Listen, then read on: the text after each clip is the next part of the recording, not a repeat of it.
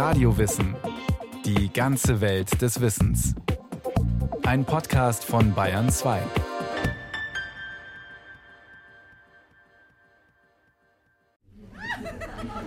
Frage. Wohin blicken Sie zuerst, wenn Sie einem anderen Menschen erstmals begegnen? Folgt man aktuelleren wissenschaftlichen Erhebungen, so gibt es bei Frauen wie bei Männern einen klaren Favoriten. Nein, nicht auf Po oder Busen, wie uns manche Boulevardmagazine weismachen wollen, fällt der erste Blick. Fast immer blicken wir unserem Gegenüber zuerst einmal ins Antlitz, ins Gesicht. Und das kommt nicht von ungefähr. Gilt doch das Gesicht in vielen Kulturen als Inbegriff dessen, was vom inneren Zustand eines Menschen außen sichtbar wird. So befand bereits der römische Staatsmann und Philosoph Marcus Tullius Cicero vor mehr als 2000 Jahren. Das Gesicht ist das Abbild des Hirns, die Augen sein Berichterstatter. Schon Neugeborene suchen und finden intuitiv den Gesichtskontakt. Dabei erkennt das Kind, so der Psychoanalytiker Micha Hilgers in einem im Report Psychologie Online veröffentlichten Interview, bereits im ersten Lebensjahr auch leichte Missfallensbekundungen, Ärger, Ekel und Desinteresse aus den Gesichtern seines Umfelds. Im Laufe der weiteren Entwicklung sammeln sich Erfolgserlebnisse ebenso wie Zurückweisungen und Kränkungen an. Zugleich lernt das Kind, die Perspektive anderer einzunehmen und damit Selbstreflexion. Die Bedeutung, die wir dem Gesicht intuitiv einräumen, drückt sich auch in etlichen Redewendungen aus. Etwa wenn jemandem eine Sache gut oder schlecht zu Gesicht steht oder eine Sache Gesicht bekommt. Auch attestieren wir einer unaufrichtigen Person schon mal zwei Gesichter, wenn wir ihr nicht gar die Maske vom Gesicht reißen oder zumindest die Wahrheit ins Gesicht schleudern möchten. Oder wir müssen gelegentlich feststellen, dass sich das Gesicht einer Stadt, eines Landes oder gar einer ganzen Gesellschaft verändert. Allen Gesichtsredewendungen gemeinsam ist, dass sie eine komplexe Vorstellung durch eine jeweils simple Metapher bildhaft machen. Ähnlich verhält es sich mit den Vorstellungen von Gesichtswahrung und Gesichtsverlust. Zwei Begriffe, die in der deutschen Sprache tief verwurzelt scheinen. Dabei taucht noch zur Mitte des 19. Jahrhunderts weder die eine noch die andere Vorstellung in irgendeinem deutschen Wörterbuch auf. Als Engländerei bezeichnete noch im Jahr 1909 die Zeitschrift des Allgemeinen Deutschen Sprachvereins die neuerdings zu beobachtende Verwendung des Gesichtsbegriffes für herkömmliche deutsche Begriffe wie guter Schein oder Ansehen. Denn den heute gängigen Begriffen sein Gesicht verlieren und sein Gesicht wahren liegen in der Tat die englischen Redewendungen to lose face und to save one's face zugrunde, die sich gegen Ende des 19. Jahrhunderts auch in anderen europäischen Sprachen ausbreiten. So heißt etwa das Gesicht wahren im Französischen garder bzw. sauver la face und auf Italienisch salvare la faccia. Doch was ist damit eigentlich gemeint? Was versteht man unter Gesicht wahren, was unter Gesicht verlieren?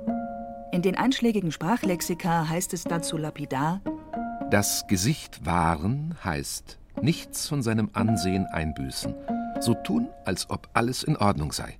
Und das Gesicht verlieren bedeutet, durch sein Verhalten sein Ansehen verlieren.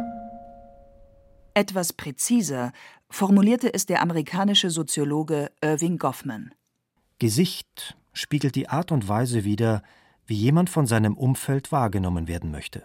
Noch weiter fasst die chinesische Wirtschaftswissenschaftlerin Jiang Tsai-Fen die Bedeutung des Begriffs. Demnach bezeichnet der Begriff Gesicht das Erscheinungsbild, die Identität, den Status, die Beziehungsnetze und den Eindruck eines Menschen in den Augen anderer. Dass die chinesische Vorstellung des Gesichtskonzepts weit über die deutsche bzw. westliche Vorstellung hinausgeht, ist kein Zufall. Markus Jentsch, im deutsch-chinesischen Kulturaustausch tätiger Sinologe und China-Experte, hat ein umfassendes Buch darüber geschrieben. Die deutsche Sprache kennt laut Duden Gesicht verlieren und Gesicht wahren, also sein Gesicht wahren, in schönen Schein wahren. Und das ist nur ein ganz klitzekleiner Aspekt von dem, was in China die chinesische Sprache bietet an Gesichtskonzept. Tatsächlich sind beide Begriffe mitnichten eine englische Erfindung, wie man zu Anfang des 20. Jahrhunderts in Deutschland annahm. In Wahrheit wurde sowohl die eine wie die andere Vorstellung von den seinerzeit in Sachen Kolonialismus und Welthandel höchst aktiven Briten aus China importiert, wo das Gesichtskonzept Jahrtausende zurückreicht. Die kulturhistorischen Ursprünge gehen sogar noch weiter zurück als Konfuzius. Der früheste Nachweis, der möglich ist, ist 700 vor Christus im sogenannten Buch der Lieder. In diesem Buch der Lieder findet sich folgende kleine prägnante Zeile, die ich gerne vorlesen möchte. Mit schlauen Worten wie geflötet kennen sie infolge der Dicke ihrer Gesichtshaut keine Scham. Gesichtskonzept ist in China kulturhistorisch betrachtet sehr eng mit dem Konzept der Scham verbunden. Und interessanterweise, das Schriftzeichen für Scham enthält ein Ohr und ein Herz. Also etwas, wofür man sich im Herzen schämt, wird im Gesicht an geröteten Ohren erkennbar.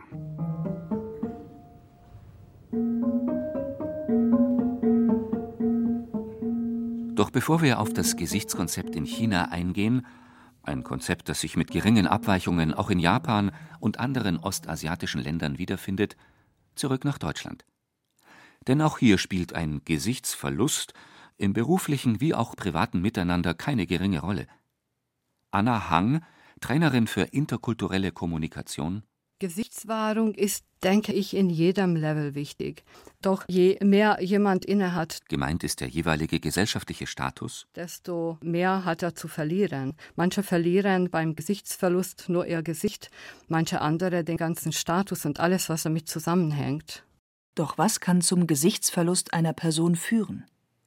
Es sind immer wieder dieselben auslösenden Verhaltensweisen. Etwa, wenn jemand nicht zu seinem gegebenen Wort steht. Oder wenn jemand etwas behauptet hat, was sich im Nachhinein als Fake herausstellt.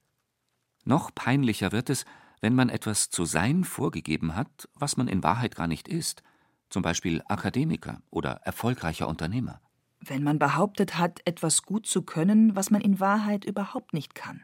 Oder wenn von einem Menschen abstoßende Eigenschaften oder Verhaltensweisen offenbar werden, die jener bis dahin sorgsam verborgen hatte. Der Gesichtsverlust ist, ist ja eigentlich ein Wort, wo es eher um die Reputation geht. Sagt Andrea Köhler, New York-Korrespondentin der Neuen Zürcher Zeitung. Das ist ganz stark außen geleitet. Der Mensch ist derjenige, der gesehen werden will. Und das Gesicht ist eigentlich die Identifikationsfläche Nummer eins. Und der Gesichtsverlust liegt ja auch darin, wenn man zum Beispiel sein Ansehen verliert. Wenn man als entblößte Person vor Scham am liebsten im Boden versinken würde. Andrea Köhler hat ein Buch über Scham geschrieben. Und zur Scham selber gehört ja dieses Moment, dass ich mich in den Augen der anderen spiegele, gesehen werde, das Gefühl habe, in irgendeiner Weise etwas verfehlt zu haben und der andere sieht mich dabei. Das Gefühl der Scham ragt immer in die Tiefen der Existenz, das heißt, ich bin selbst in Frage gestellt. Angst vor Gesichtsverlust ist ja eigentlich im Grunde die Angst vor der Beschämung. Und der Moment der Scham ruft in uns ja den Wunsch hervor, uns zu verbergen. Die erste Geste, die Adam und Eva tun, als Gott in den Garten kommt, wissen sie, dass er ihr Verfehlen erkannt hat und sie verstecken sich. Also mit dem Moment der Scham fängt das Moment des sich Verhüllens an. Wie sehr Scham in uns den Wunsch weckt, unser Gesicht zu verbergen, zeigt das Ergebnis einer Studie der Universität von Toronto. Dort wurden Studentinnen und Studenten zunächst aufgefordert, sich die peinlichste Situation in ihrem Leben zu vergegenwärtigen. Anschließend wurde ihnen ein umfangreiches Warensortiment präsentiert, aus dem sie sich etwas aussuchen durften. Die meisten Probanden suchten sich Sonnenbrillen oder solche Kosmetika aus, mit denen sie ihr Gesicht verbergen konnten. Dass Menschen in der Regel Angst davor haben, ihr Gesicht zu verlieren, und zwar nicht nur Menschen mit höherem gesellschaftlichen Status und entsprechender Fallhöhe, hat nicht zuletzt auch damit zu tun, dass ein Gesichtsverlust meist unweigerlich Risse im sozialen Beziehungsnetz, Ausgrenzung, Ächtung zur Folge hat. Andrea Köhler je individueller wir selber dafür sorgen müssen, dass wir angesehen werden, also dass wir ein Ansehen haben, dass wir Prestige entwickeln, je mehr wir dafür selbst verantwortlich sind und nicht einfach schon via Geburt in eine bestimmte Gesellschaftsschicht geboren sind, in dem Moment ist natürlich unser individuelles Gesicht sehr viel stärker damit verbunden mit Gesichtsverlust und Reputationsverlust, Ansehensverlust. Angst vor einem Gesichtsverlust kann unter anderem so weit gehen, dass Menschen ihren gesetzlichen Anspruch auf Unterstützung und Hilfe nicht geltend machen, obwohl sie beides dringend nötig hätten. Andere möchten nicht gerne von Bekannten bei einer Beschäftigung gesehen werden, die mit einem niedrigeren sozialen Ansehen verknüpft ist als ihr eigentlich erlernter Beruf.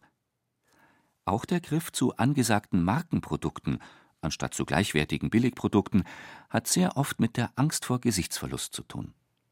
Das eigene Ansehen, sprich sein Gesicht zu wahren, ist somit zugleich inneres Bedürfnis wie äußeres Gebot. Und doch sind die Konsequenzen eines Gesichtsverlusts in unserer westlichen Kultur, von Ausnahmen abgesehen, selten so folgenreich, dass damit gleich die eigene Existenz in Frage stünde. Anna Hang, Trainerin für interkulturelle Kommunikation. Wenn es darum geht, dass nach einem Gesichtsverlust ein unangenehmes Gefühl oder Schamgefühl auftritt, das ist leicht zu überwinden. Oder wenn das Selbstgefühl darunter leidet. Oder wenn man durch ein zu überzogenes Verhalten Freunde verliert. Auch das ist nicht unwiederbringlich, weil man kann neue Freunde finden. In Deutschland selbst, denke ich, hat sein Gesicht zu wahren noch nicht so eine große Bedeutung wie in manchen anderen Kulturen, in beziehungsorientierte Kulturen wie in China. Und die Menschen haben auch viel mehr Konzepte, damit umzugehen, wenn Dinge direkt oder sogar auch konfrontativ formuliert werden. In der Tat spielen Gesichtswahrung und die Angst vor Gesichtsverlust nirgendwo auf der Welt eine so große Rolle wie in Ostasien, vor allem in China wo man oftmals ein ganzes Leben lang damit befasst ist, sich Reputation zu verschaffen, sprich Gesicht aufzubauen. Markus Jentsch. Es gibt ja auch in der deutschen Sprache Wörter wie zum Beispiel Imageprojekte. Und solche Dinge würden auf Chinesisch mit Gesichtsbauprojekten oder Gesichtsprojekten bezeichnet werden. Und die Darstellung ist ja das eine, wie sich jemand darstellt, aber das andere ist ja auch, ob das Gesicht, das er mit seiner Darstellung einfordert, natürlich ein möglichst großes, ob das dann auch gegeben wird. Damit jemandem Gesicht gegeben wird, sollte sich der äußere Anschein, sprich das Gesicht, tunlichst durch die innere Haltung, das jeweilige Tun und Lassen bestätigen. Das Gesicht geben ist ein Aspekt, der ganz gut verdeutlichen kann, wie viel weiter das noch geht in China, nämlich wenn ich mein Gesicht wahre oder mein Gesicht verliere, dann bin immer nur ich als Protagonist damit verbunden. Wenn ich aber Gesicht gebe, dann ist auch eine weitere Person mit dabei. Und dieser zwischenmenschliche Aspekt ist für das chinesische Gesichtskonzept ganz wesentlich, der fehlt bei uns völlig. Gesicht zu geben bedeutet auch, dass man es vermeidet, auf Fehler des jeweiligen Gegenübers zu verweisen, offene Kritik zu üben bzw. Schwachstellen bloßzulegen, sondern dass man sich vielmehr darum bemüht, dem Betreffenden möglichst wertschätzend und achtungsvoll zu begegnen. Wie weit dies im kulturellen und geschäftlichen Austausch mit Chinesen geht, und was Europäer dabei beachten sollten, zumal wenn sie von Chinesen geschäftliches Entgegenkommen erwarten, beschreibt Markus Jentsch in seinem Buch Das Gesichtskonzept in China.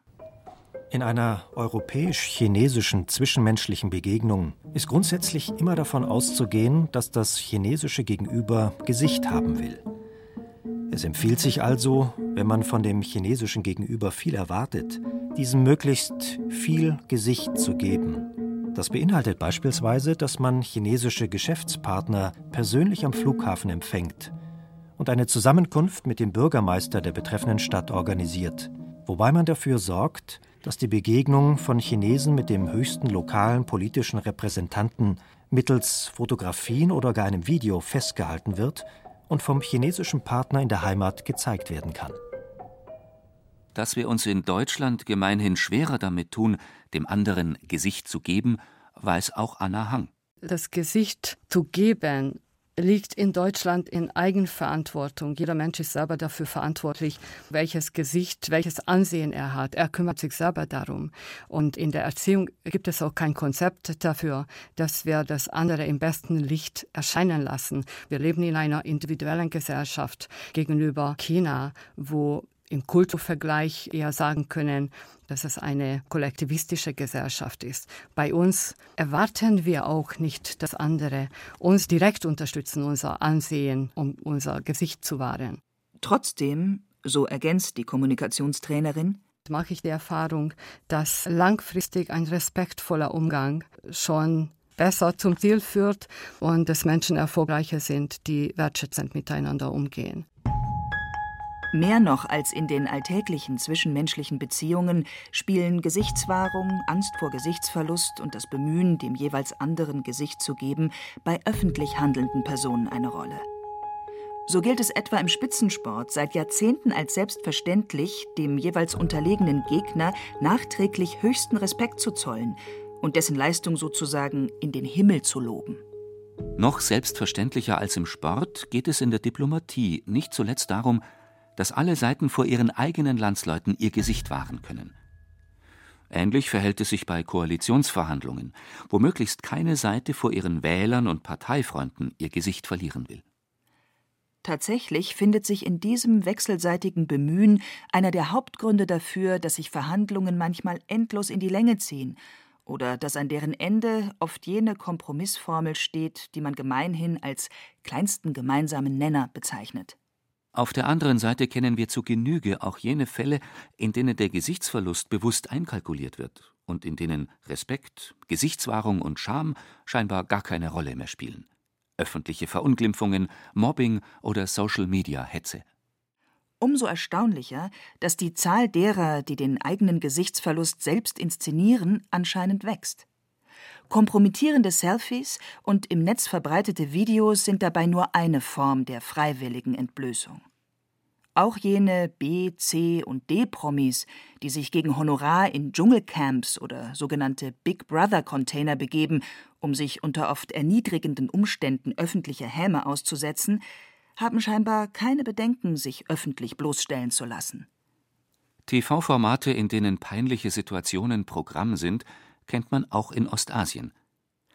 Und doch hat Markus Jentsch im chinesischen Fernsehen einen grundlegenden Unterschied zu westlichen Medien und deren Moderatorinnen festgestellt. Eine Partnervermittlungssendung, in der 24 Damen oder auch Herren auf der Bühne stehen und dann kommt ein Herr oder eine Dame und stellt sich vor.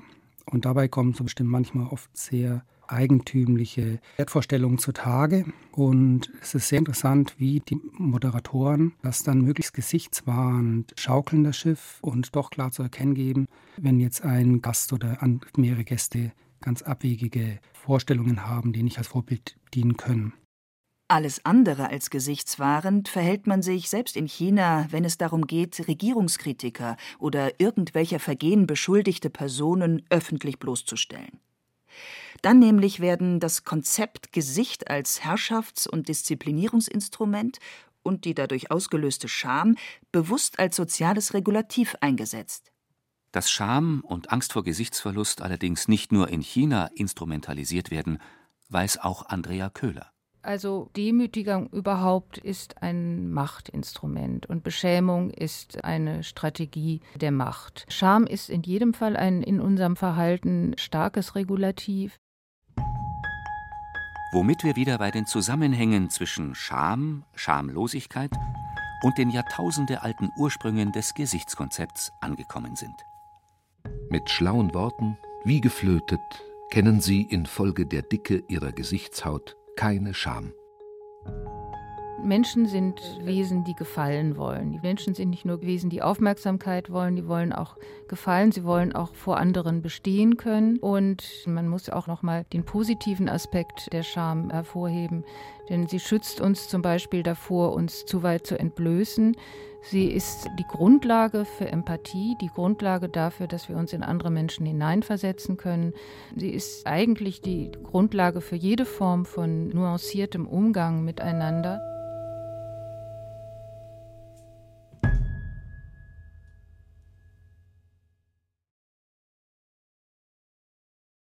Sie hörten Sein Gesicht wahren Philosophische Gedanken von Reinhard Schlüter. Es sprachen Hemma Michel, Friedrich Schloffer, Carsten Fabian und Heinz Peter. Ton und Technik Ursula Kirstein. Regie Eva Demmelhuber. Eine Sendung von Radio Wissen.